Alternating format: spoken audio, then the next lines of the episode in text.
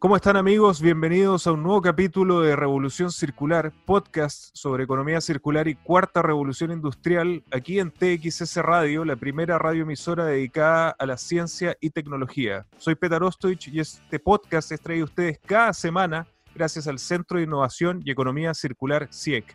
Los invito siempre a que mantengamos la comunicación a través de redes sociales utilizando el hashtag Revolución Circular me pueden encontrar siempre en Twitter, en arroba también en Instagram, en arroba. Y les recuerdo que pueden ver esta entrevista y todos los capítulos anteriores de Revolución Circular suscribiéndose en mi canal de YouTube. Hoy tengo un gran invitado, un tema súper interesante.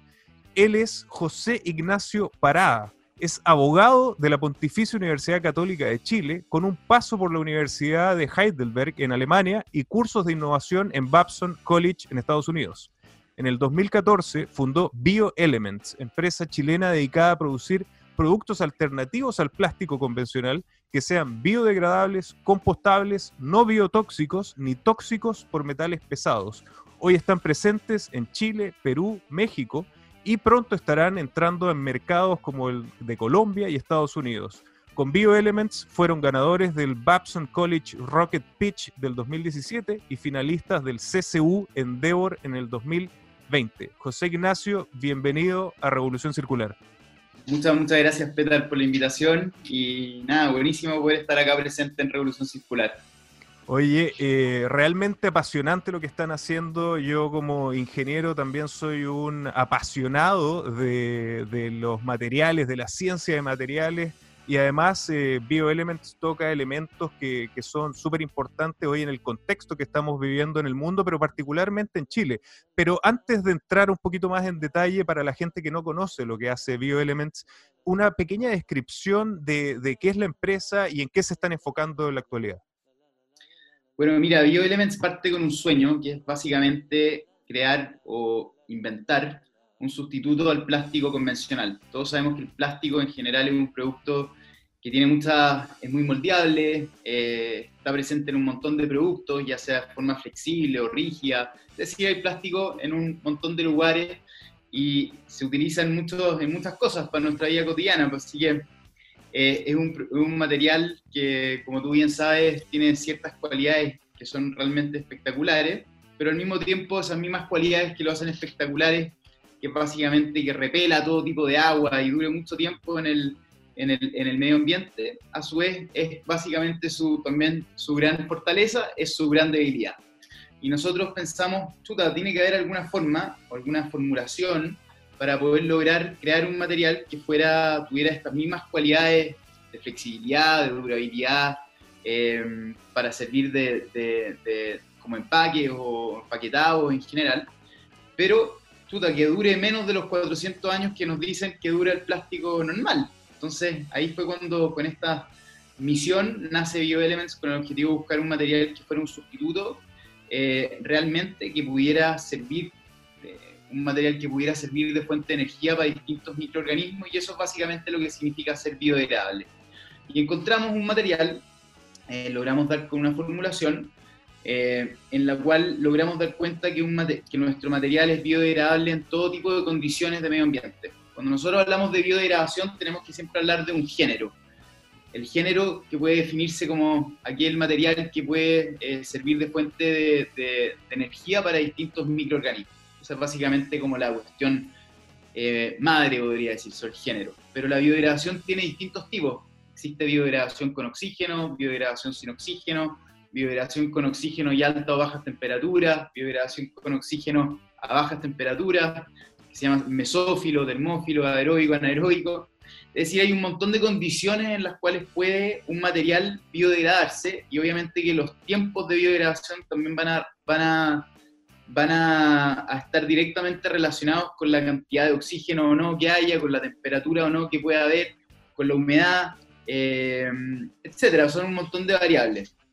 Y ahí es cuando BioElements empezamos a, a, tratar de certificar nuestro material, no solamente en condiciones como de laboratorio, que se podría decirse que es lo que ocurre, o las condiciones como más perfectas para que un material se pueda biodegradar, que es lo que usualmente conocemos como compostaje cuando nosotros hablamos de compostaje en términos generales, eh, todo compostaje industrial siempre requiere de una, de una fase en la cual haya alta presencia de oxígeno y altas temperaturas. Por lo tanto, eh, es una cuestión que no pasa si no, eh, pasa en, cualquier medio ambiente, tiene que ser algo bien específico. Y ahí es cuando empezamos a tratar de certificar nuestro material eh, en algo que fuera completamente distinto a un, a un, compostaje. ¿Y cuál es lo que es completamente distinto a este tipo de biodegradación en, en condiciones de compostaje? Cuando un material se da, por ejemplo, a un vertedero o un relleno sanitario. O sea, ahí no hay oxígeno, las temperaturas son mucho más bajas, etcétera. Por lo tanto, ese fue como nuestro gran, nuestro gran pivote, nuestro gran comienzo, fue dar cuenta que habíamos encontrado un material que podía biodegradarse en un corto plazo, estamos hablando de no 400 años, sino que 16 a 20 meses, en un vertedero o en un relleno sanitario. Ese fue como el primer gran hit de, de BioElements. Así que con eso partió, en verdad, todo este sueño y todo este, este desarrollo que hemos logrado eh, dar, dar cuenta. Y bueno, después hemos ido avanzando, como te, como, como te comento.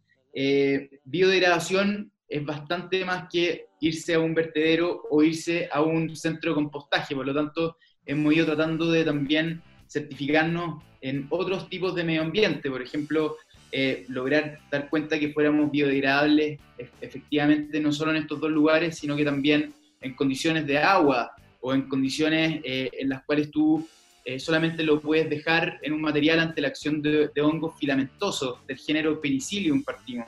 Después, em, no solamente compostaje industrial, ¿qué pasa cuando hay vermicompostaje y la persona en la casa quiere tener una compostera común y corriente? ¿Cuáles son esas condiciones que van cambiando?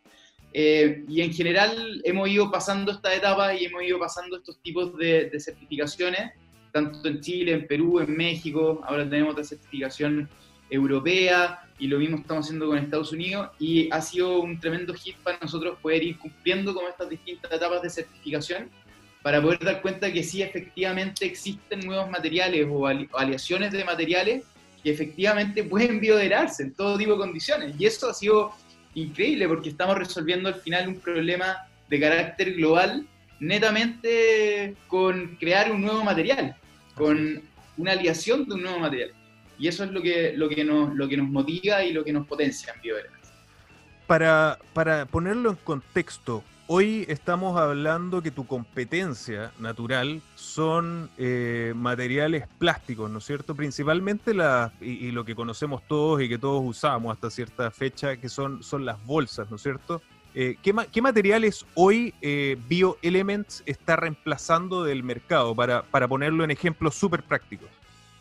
Sí, hoy día, por ejemplo, todas las, nosotros le llamamos biobolsas, ¿no? Porque tiene un componente biológico dentro pero básicamente una bolsa es una forma de un material, es un corte, un tipo de, de corte que tú le das a, un material, eh, ya sea plástico o, o, o, de cualquier otro, otro, otro material, ¿no? Y, y, hoy día estamos haciendo muchas biobolsas, también muchos sobres, empaques, empaques primarios, secundarios.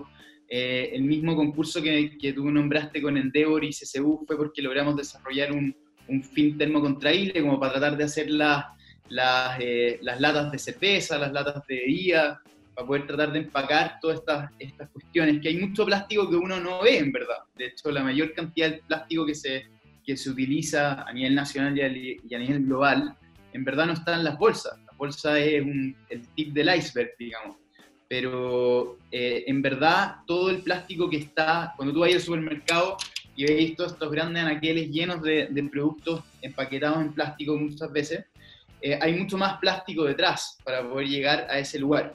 Y eso es donde nosotros queremos hoy día también eh, enfocarnos. Y ese es un poco también lo que nos está motivando en este 2020 en BioElements y la razón por la cual llegamos a conocerte también a ti por Endeavor. Oye, eh, y para, para, ir específicamente al, al, material, ¿por qué tiene estas cualidades y estas particularidades que se pueden lograr, los beneficios medioambientales que logran con, con estos films de Bioelements? ¿De qué está hecho el material? Eh, ¿Cómo es el proceso? ¿Y de dónde se, se consiguen eh, y, y, de dónde se desarrolló también esta tecnología y este conocimiento? Perfecto. Mira, cuando nosotros hablamos de en, el análisis de los plásticos en términos generales podemos tener como dos grandes eh, divisiones. La primera es, tenemos un producto que puede ser netamente fósil y otro producto que puede ser biobasado, ¿ok?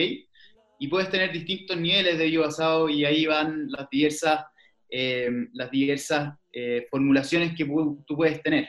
Lo importante acá es que nosotros logramos encontrar un material que tiene un componente biobasado importante en base al mión, em, también ácido poliláctico y otros materiales, y lo logramos mezclar de cierta forma, y con esta composición biobasada logramos llegar a un objetivo claro. ¿Y cuál es el objetivo claro? El objetivo claro es el del análisis de ciclo de vida, es decir, qué le pasa a ese material una vez que es desechado.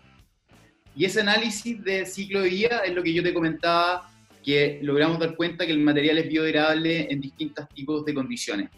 Eh, y ese es el objetivo. Yo creo que también hay muchas veces, eh, muchas leyes o proyectos de ley se van olvidando un poco de, de cuál es lo importante, qué es lo que nos, nos molesta básicamente muchas veces eh, desde el punto de vista medioambiental. Y, y, qué es lo más importante? Es ver cómo ese material, ya sea de que esté hecho de A, B, C, D, da lo mismo, cómo se comporta en el medio ambiente. Y para eso son súper importantes estas tres cualidades que yo, te, que yo te recién nombré. Primero, que sea biodegradable.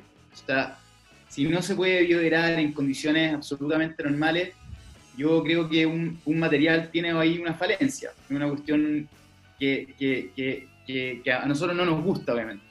La segunda cuestión es que no sea biotóxico, es decir, que no cause ningún tipo de, de daño al medio ambiente específico de desecho, donde ese material está siendo eh, desechado o, donde termine su vida útil. Y tercero, que tampoco contenga altos niveles de metales pesados para que no sea tóxico por metales pesados.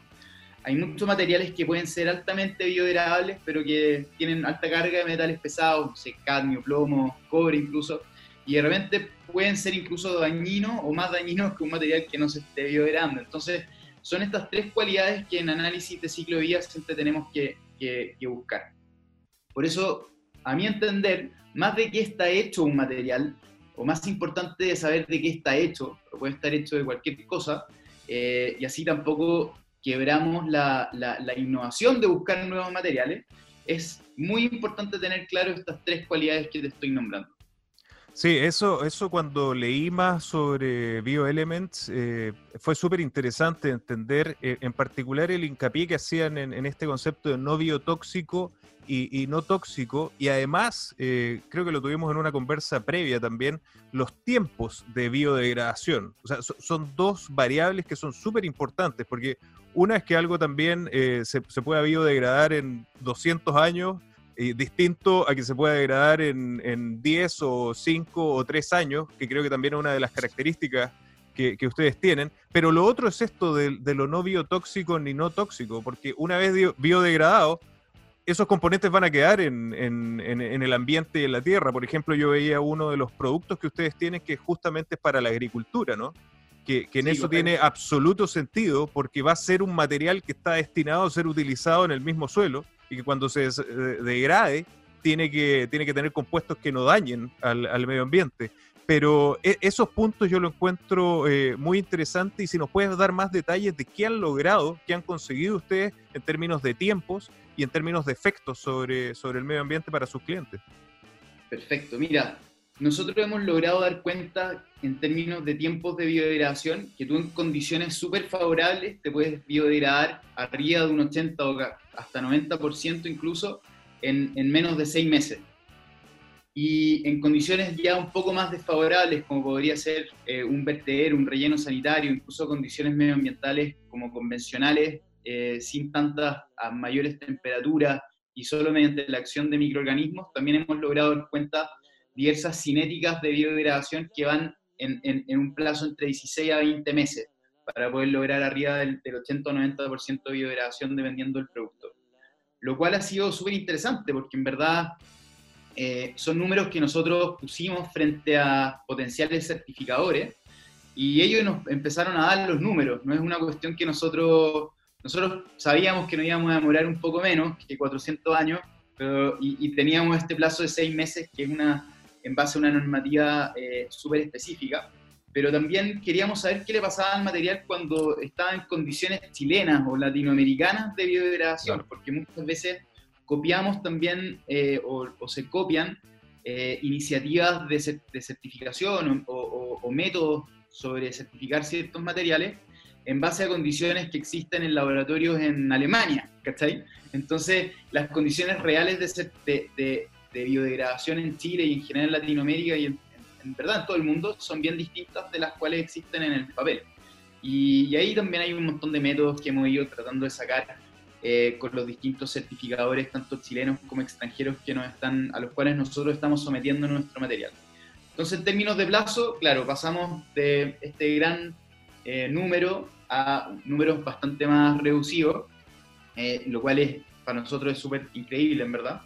Y cuando hablamos de biotoxicidad y, toxicidad por metales pesados, tiene, es un punto que nosotros tocamos específicamente porque hay ciertas normativas que lo empezaron a, exigir, porque también entendemos que hay ciertos productos de nosotros, como el caso del agro, que es en este caso el biomulch, que va a estar en contacto con un suelo en particular. Y ese suelo antes estaba siendo eh, plantado y cosechado con plástico convencional y después cortado de cierta forma y después era irreciclable ese material, por lo tanto se terminaba quemando eh, en el medio ambiente, y lo cual obviamente no es bueno de ningún punto de vista. Y nosotros cuando dijimos, chuta, tiene que haber, queremos ver cómo le va a nuestro material en condiciones de suelo, y hicimos básicamente tres estudios, uno en la zona centro, uno en la zona centro-sur y uno más, un poquito más hacia el sur, porque obviamente las condiciones de humedad también van cambiando, y fuimos ahí midiendo también la toxicidad del suelo, y nos dimos cuenta que nuestro material incluso al no ser biotóxico, eh, ayudaba a la germinación de semillas eh, de forma mucho más rápida que si estuvieran solo en contacto con el suelo o incluso ante eh, la comparación de tierra de hoja convencional. ¿Y por qué? Porque tiene básicamente un, esto sirve de nutriente frente a, las semillas. ¿Y cuáles son las semillas más delicadas, podríamos decir? Son generalmente las lactúas sativa, que son las lechugas la lechuga es como la, la, la, semilla más delicada de, de, con las cuales se realizan estos estudios, que están en base a normativas internacionales, así que es súper, súper interesante. Y después, en términos de toxicidad por, por metales eh, pesados, nos dimos cuenta que eh, había muchos materiales eh, de otros, de otros por ejemplo, papel o, o, género o TNT, que podían ser quizás, no sé, algunos em, a, primera vista como más eco que, o más eh, ecológico que incluso el plástico o que cualquier otro material, pero empezamos a ver de repente que estaban impresos de cierta forma que tenían alta cantidad de, de, metales pesados por la misma las mismas tintas y sistemas de impresión que se estaban utilizando. Y también nos dimos cuenta que cuando uno, eh, cuando uno quiere comparar eh, materiales en estos tres casos, biodegradación, biotoxicidad y metales pesados, tenemos que ver que no es solamente contra el plástico, sino que aquí hay un montón de empaques o materiales que sirven para poder empacar cosas, y como los, empaques, los empaques están presentes en absolutamente todo, teníamos que también analizar otros materiales. Y uno de los materiales que también analizamos fue el papel, y nos dimos cuenta que el papel, cuando tú lo reciclas, eh, constantemente va adquiriendo ciertas ciertos metales pesados una vez que tú lo vas reciclando una y otra y otra y otra vez. Y eso obviamente que, claro, eh, lo fuimos midiendo y nos dimos cuenta que también habían papeles incluso que podían ser tóxicos por metales pesados, no solamente por las tinturas, sino que también por el propio sistema de, reciclaje de los mismos. Entonces, en BioElements lo que quisimos hacer fue, oye, mira, pongámonos la vara alta, hagamos que nuestros materiales sean biodegradables en, en todo tipo de condición, hagamos materiales que no sean biotóxicos y hagamos materiales que no sean tóxicos por metales pesados. Es básicamente ese nuestro objetivo. Y en eso nos hemos, nos hemos dedicado. Buenísimo, y, de hecho, con lo que acabas de decir, si lo contrastas contra los principios de la economía circular, eh, cuadran absolutamente. Lo que eh, una de las características principales que se están desarrollando o buscando hoy es utilizar materiales que no sean tóxicos. Y en ese sentido creo que también en una conversación lo, lo, conversamos, ¿no? Eh, en, un momento lo conversamos, de, repente hay esta idea de que la ciencia de materiales se detuvo en el tiempo, por lo tanto toda la discusión que tenemos que tener de reciclaje, economía circular, está como muy detenida en el tiempo, es como si apretáramos pausa. Y, estos fueran los materiales que nos van a acompañar desde ahora hasta, en el futuro hasta siempre. Y esto lo, que ustedes empiezan a demostrar es, es, lo contrario, ¿no? que la ciencia de materiales es una ciencia viva, llena de innovación, que, me llena de orgullo que sea una empresa chilena y que están desarrollando eh, nuevos materiales que vienen justamente a enfrentar estos desafíos que son planetarios. ¿Qué están haciendo en, nuevos productos, en nuevas aplicaciones, pensando en esta apertura de mercados que están teniendo? Ya no solamente están en Chile, están en Perú, están en México, están prontos a entrar, si es que ya no entraron a Estados Unidos, pero ¿qué otras industrias, qué otros productos están desarrollando, quizás qué otras innovaciones? Sí, bueno, la, primera pregunta o el primer tema que tú tocaste como de la ciencia de los materiales y, e innovación en ese sentido, concuerdo plenamente contigo. O sea, en general las discusiones sobre este tema se basan en, que no existen nuevos materiales y aquí estamos y, vamos a, vivir los próximos X cantidad de años con los mismos materiales y listo. Y me parece también que desde un punto de vista, eh, desde un punto de vista como normativo, eh, me parece un poco erróneo. Sí me parece, creo que, creo que aquí hay dos cosas importantes. La primera, entiendo y hay que entender que obviamente los materiales van a ir mutando en el tiempo y que van a existir formulaciones y aleaciones de materiales que en un principio podríamos pensar que no van a funcionar, pero que después las, las certificaciones y las pruebas demuestran lo contrario. Y yo creo que tiene que haber más personas que se puedan atrever a dar cuenta de que sí, oye, si yo mezclo tal material con este otro material, quizás va a salir quizás no te salga, pero ya ahí hay una cuestión de un poco también de suerte y el trabajo que, que se va desarrollando detrás. Yo creo que desde un punto de vista normativo también pareciera súper eh, súper simplista hablar siempre solamente de reciclemos tal cosa, eh, em, hagamos una estrategia de reciclaje, pero creo que poco a poco, no sé si hemos visto, parece que nos han escuchado la gente de, de los ministerios de medio ambiente, no solamente el chileno, Em, y están cachando de cierta manera de que el reciclaje no es solamente el reciclaje mecánico. O sea, no es que yo quiero meter una, un material, ya sea el material que sea, y meterlo en cierto porcentaje para hacer otro material. No es solamente un reciclaje mecánico, sino que existen distintos tipos de reciclaje. Y uno de los reciclajes que yo creo que se tiene que impulsar fuertemente es el reciclaje orgánico. ¿Y cuál es el reciclaje orgánico? Compostar, básicamente, ya sea en tu casa o de forma industrial. Y esa es una cuestión súper interesante, porque cuando uno pueda, puedas compostar los, residuos orgánicos que tú utilizas, ya sea de manera domiciliaria o no, estamos hablando de toneladas y toneladas de materiales que se pueden reutilizar, reciclar orgánicamente y reutilizarse para otra cosa. Quizás no va a ser eh, nuevos materiales, pero quizás sí para servir de fuente de energía para microorganismos y que se empiecen a biodegradar y así hay un montón de cuestiones que pueden ir pasando. También es interesante eh, entender que esta disyuntiva ¿no? entre reciclaje orgánico y, reciclaje mecánico son dos cuestiones que no pueden tomarse como una solución única. Entonces no voy a hacer, lo, que, siento que muchas veces pasa en muchas legislaciones es que toman, también quizá impulsado por los fuertes lobbies, de, de, obviamente que hay metidos en las distintas industrias, pero eh, se nos olvida que las soluciones no son únicas. Las soluciones tienen que ir por distintas... Ah, tenemos un gran problema, en este caso del plástico, tenemos un montón de plástico que ha sido irreciclado, o sea, es imposible reciclar todo el plástico que está en este minuto, es impracticable.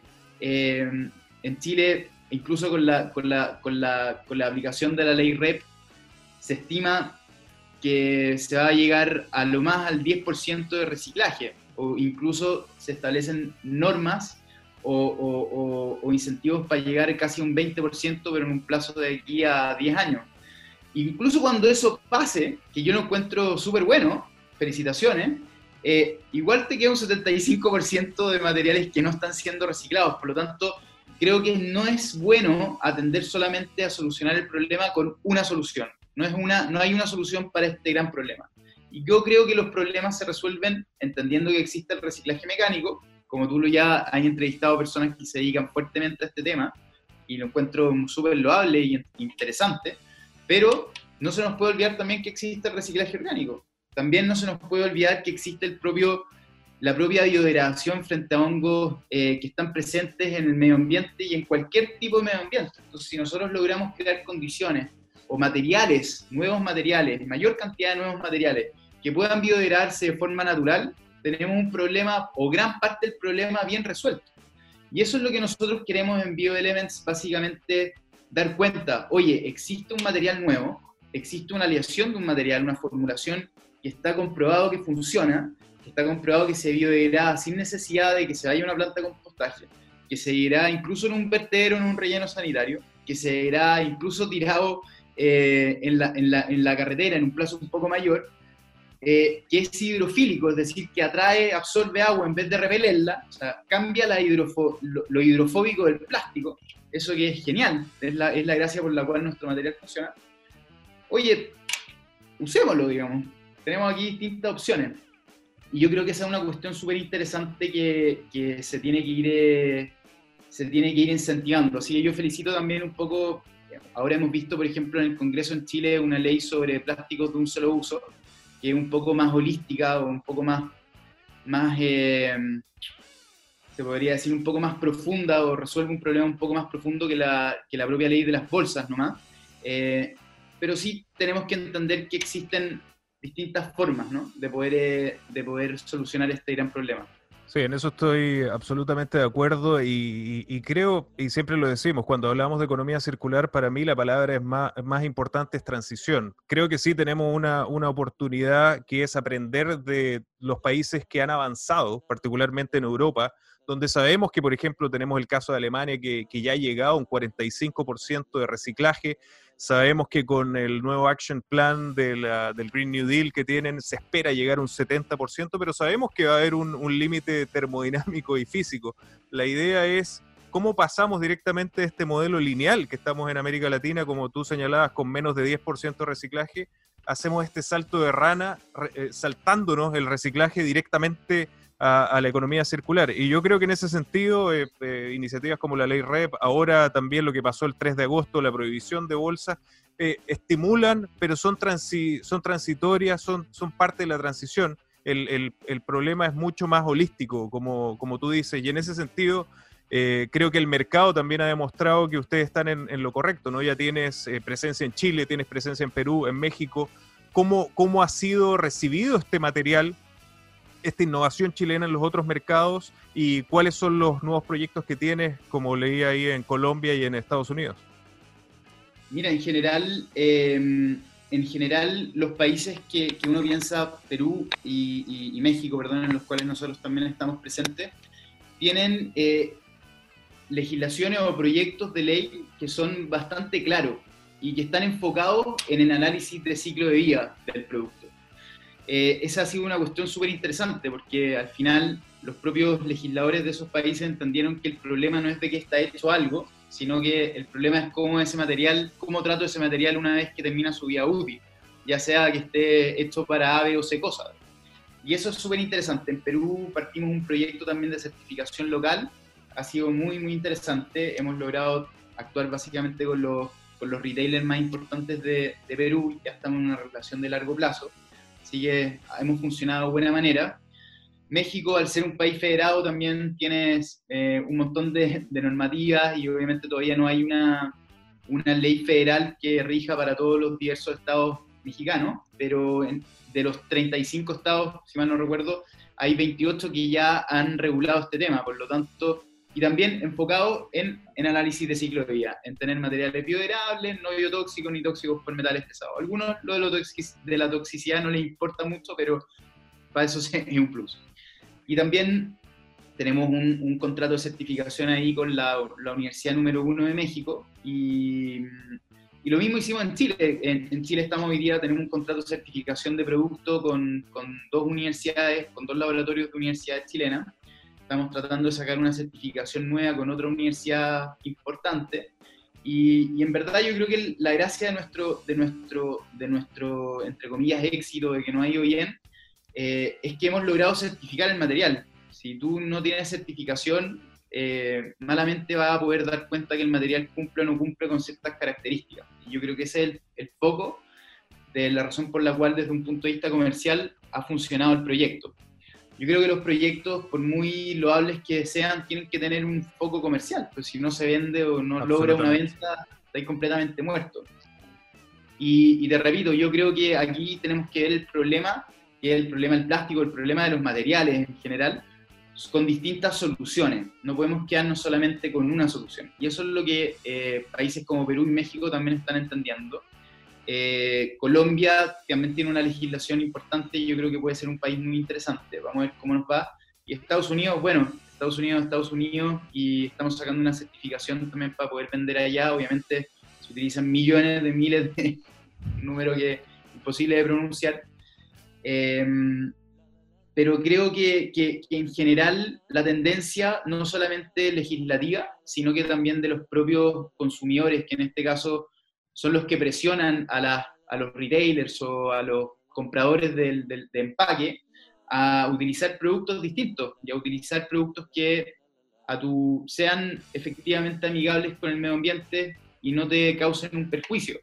Y yo creo que esa, esa cuestión es lo más, al final lo más bonito, ¿no? Porque cuando tenéis una masa de personas que te están de cierta forma presionando a que su, su, sus tiendas o, o, su, eh, sus marcas, básicamente, utilicen productos distintos. Así que yo creo que eso también ha sido increíble por parte de, la, de, de nuestros clientes, eh, de poder entender de que podrían incluso tener otro tipo de materiales, pero están haciendo una apuesta por un material que está certificado, por un material que tiene un contrato de certificación de producto, por, un, por, por una empresa que, que, al final cree en un sueño y que lo ha ido validando paso a paso. Y eso ha sido una cuestión que a mi juicio es lo más relevante. Espectacular eh, lo, que, lo que han hecho. Oye, se nos va el tiempo lamentablemente. ¿Dónde puede encontrar la gente y la, la gente que nos sigue en Revolución Circular más información de BioElements? bioelements.cl o bioelementsla.com, así que ahí lo esperamos y nada, cualquier cosa, tenemos ahí un contacto y cualquier cosa nos pueden escribir y felices de poder apoyarlo. Perfecto. Oye, José Ignacio, muchísimas gracias. Definitivamente te vamos a tener que tener de vuelta y felicitaciones por todo lo que están haciendo. Muchas gracias, Petar. Que estés muy bien. Y a ustedes amigos, muchas gracias por seguirnos. Nos vemos la próxima semana con otra mente brillante de la economía circular. Hasta luego.